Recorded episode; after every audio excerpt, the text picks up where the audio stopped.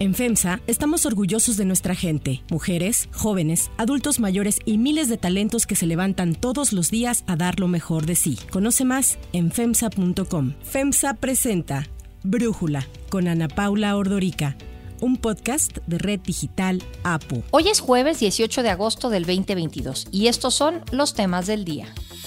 Estados Unidos actualiza su alerta de viajes a México y pide evitar viajar a seis estados debido a la ola de inseguridad y violencia que se registra.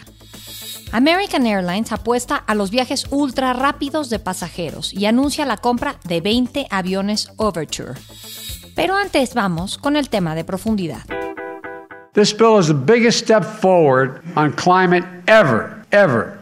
Folks, the Inflation Reduction Act does so many things that for so many years, so many of us have fought to make happen. Así habló el presidente Joe Biden después de firmar la ley de reducción de la inflación. El proyecto fue impulsado por los demócratas e incluye una histórica inversión de más de 440 mil millones de dólares y 300 mil millones de dólares para ayudar a reducir el déficit. En el Senado, votaron a favor de la iniciativa los 50 senadores demócratas. Los republicanos, 50 también, votaron en contra. Con el voto del desempate de la vicepresidenta Kamala Harris es que la iniciativa fue aprobada y de ahí pasó a la Cámara de Representantes en donde el voto mayoritario de los demócratas también le dio su aprobación. En resumen, la ley de reducción de la inflación baja los costos de los medicamentos que requieren receta médica, los costos de atención médica y los costos de la energía. Es la acción más agresiva para enfrentar la crisis climática. Reducirá el déficit y pedirá a los super ricos y a las corporaciones que paguen su parte justa de impuestos. Además, nadie que gane menos de 400 mil dólares al año pagará un centavo más en impuestos. El Senado nunca había aprobado tanto dinero para el medio ambiente. En esta ocasión, la propuesta propone inversiones para iniciativas verdes que reducirán las emisiones de gases de efecto invernadero en un 40% para el 2030 e incentivará a los consumidores a usar energía limpia. El líder de la mayoría en el Senado, Chuck Schumer, celebró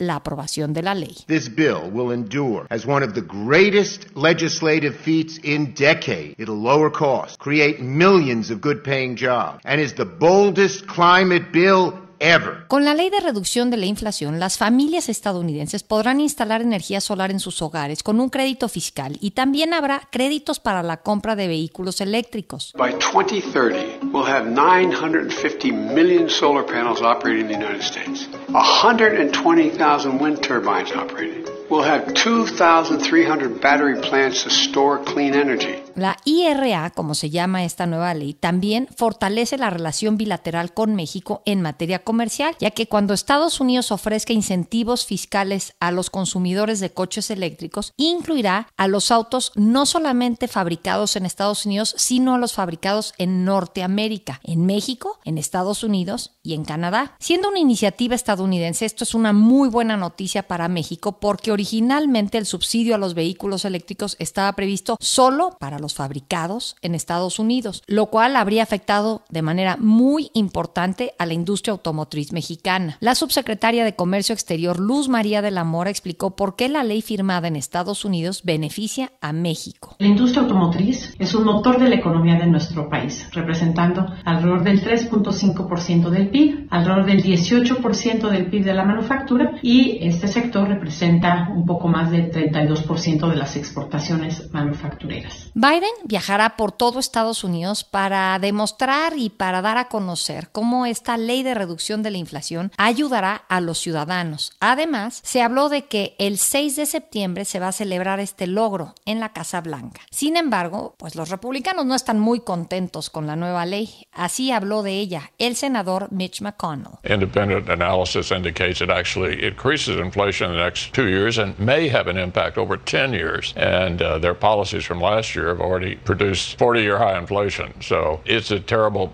para poder pagar todo lo que esta ley implica, habrá un incremento del 15% a los impuestos de los grandes corporativos, o sea, aquellos que generan más de mil millones de dólares de utilidades al año. Además, fortalecerá al servicio de recaudación de impuestos, el IRS, contratando más empleados para combatir la evasión de sus pagos. El análisis.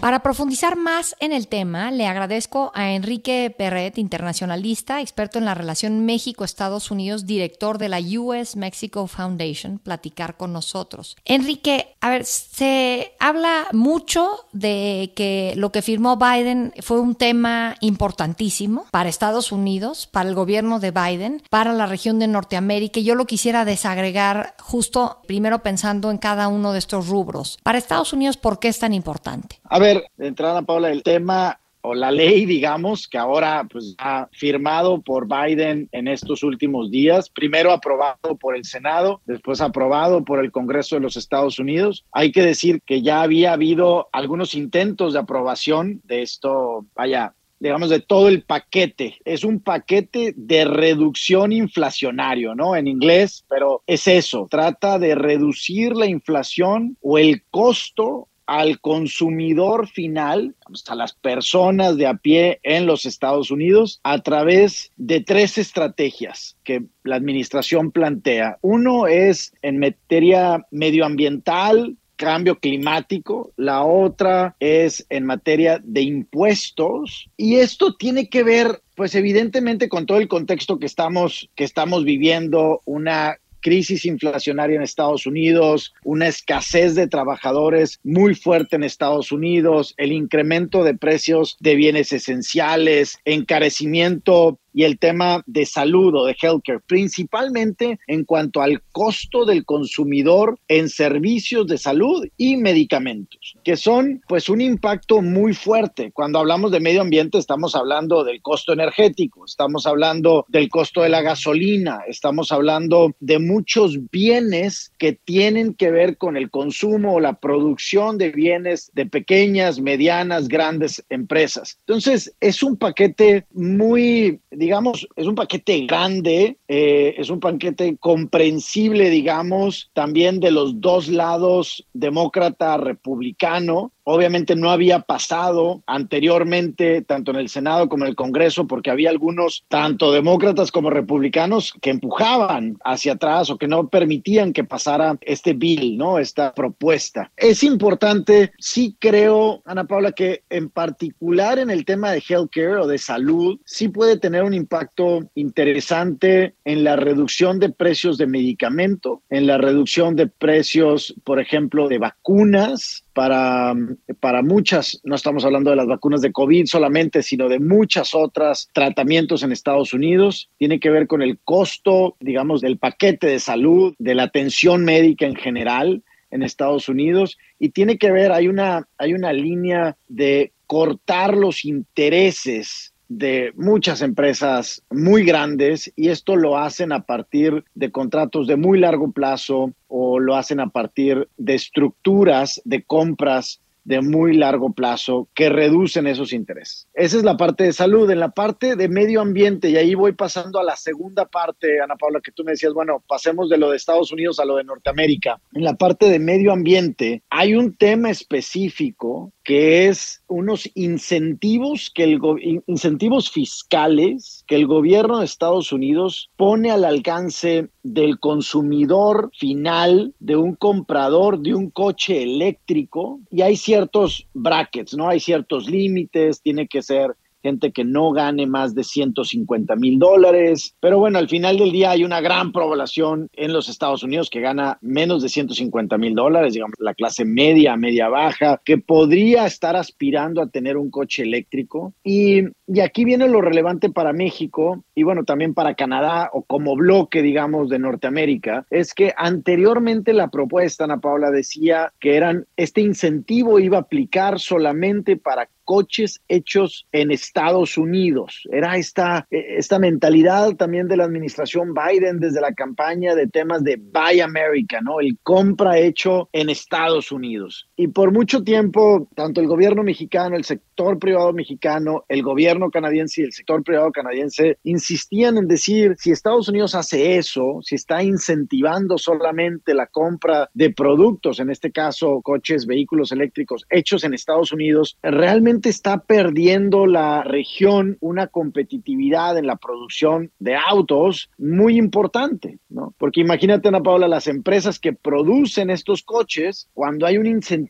de hasta 7.500 dólares para el comprador de ese auto, pues obviamente las empresas dicen, bueno, pues tratemos de producirlos en Estados Unidos, que evidentemente era la jugada de Estados Unidos en ese momento. Pero hay un, pues hubo un cabildeo muy importante del sector privado, me parece que de ambos gobiernos, Canadá y de México, y dicen, a ver, es la región la que es una plataforma competitiva de producción de vehículos y los componentes, tantas veces lo hemos dicho, Paula, de pues este, los coches hechos en Norteamérica viajan de México a Estados Unidos, a Canadá, de regreso, las partes, las autopartes, y al final del día somos competitivos los tres. ¿Cuál es el tema más relevante? Que por primera vez el Congreso de Estados Unidos, la Casa Blanca, reconoce este bloque de Norteamérica para algo doméstico, como es un incentivo de hasta 7.500 dólares para la producción de un vehículo eléctrico. Entonces, esa es la parte de Estados Unidos y la parte pues que nos compete a nosotros como México y a Norteamérica. Siento que esto que logró Biden, sacar adelante el legislativo estadounidense con el poco margen que tienen los demócratas, porque pues en el Senado están empatados 50-50 republicanos como senadores y 50 demócratas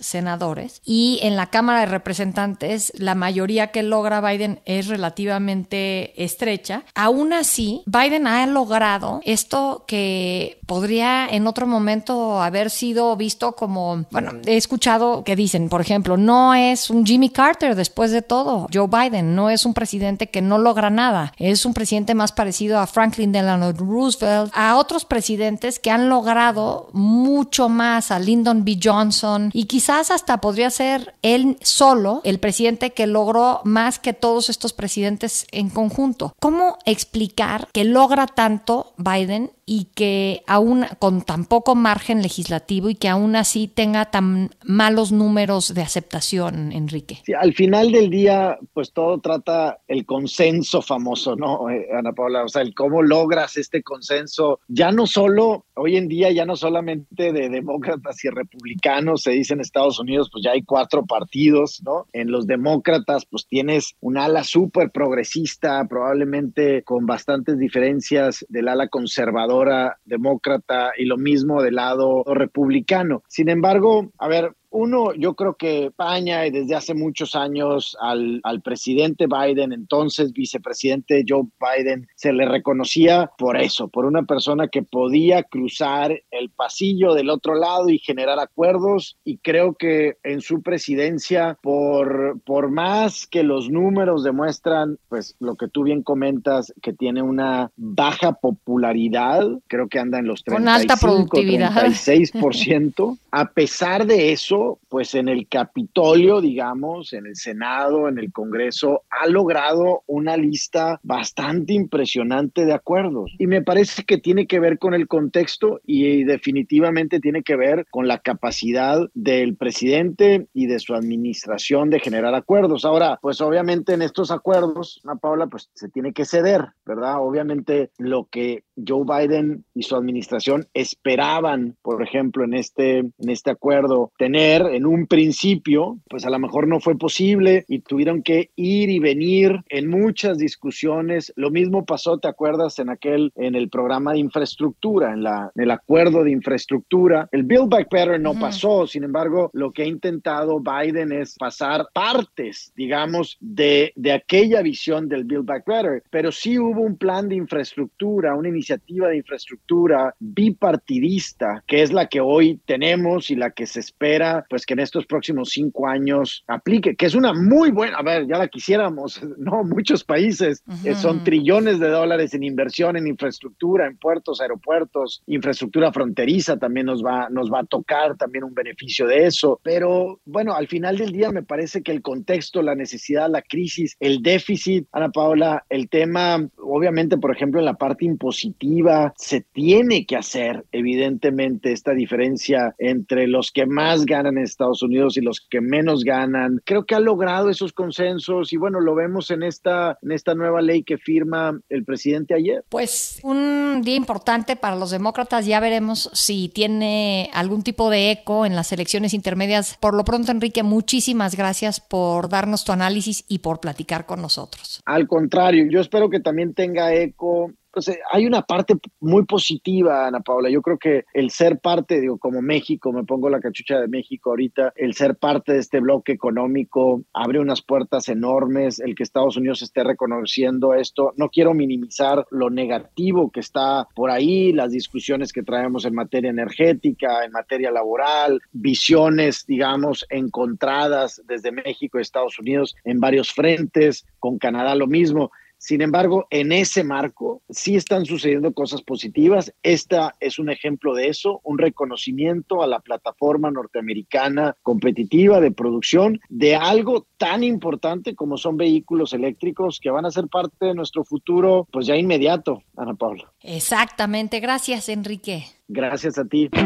Les tengo una gran noticia para que en esta vida dejen de ser el espectador y comiencen a ser protagonistas. A mí me pasó el otro día que me subí a una Buick. Me di cuenta que tiene tecnología intuitiva que te permite seguir con tu trabajo sin tener que distraerte del camino. Iba cómoda. Me asombré con su interior lleno de detalles exclusivos y de lujo. Pero no les quiero contar más. Les aseguro que cuando se suban a una SUV de Buick, van a querer manejar la suya.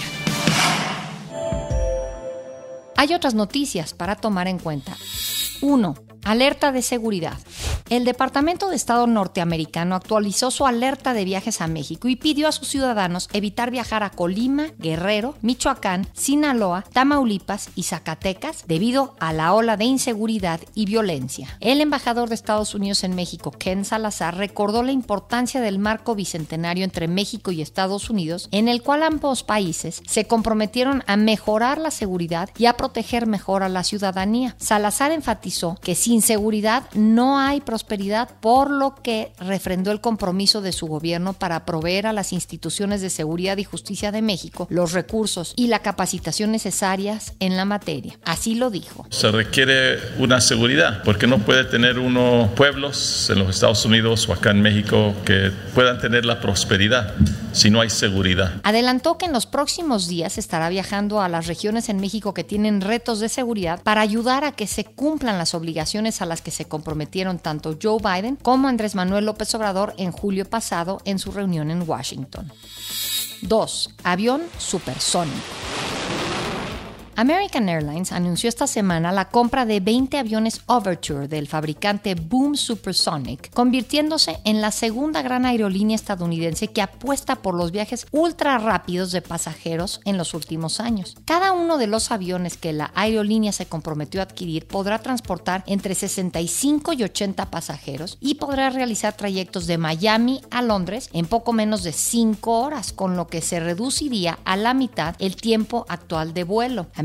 Airlines dijo que este avión podría comenzar a operar en el año 2029. La era de los vuelos supersónicos comerciales regulares parecía haber terminado en el 2003 cuando el Concorde, piloteado por Air France y British Airways, fue retirado tras 27 años de servicio. Pero el año pasado, United Airlines acordó comprar 15 aviones Overture de Boom. Para Brújula, Francisco Ceballos, piloto aviador, nos habla sobre la industria ante el resurgimiento de los vuelos supersónicos.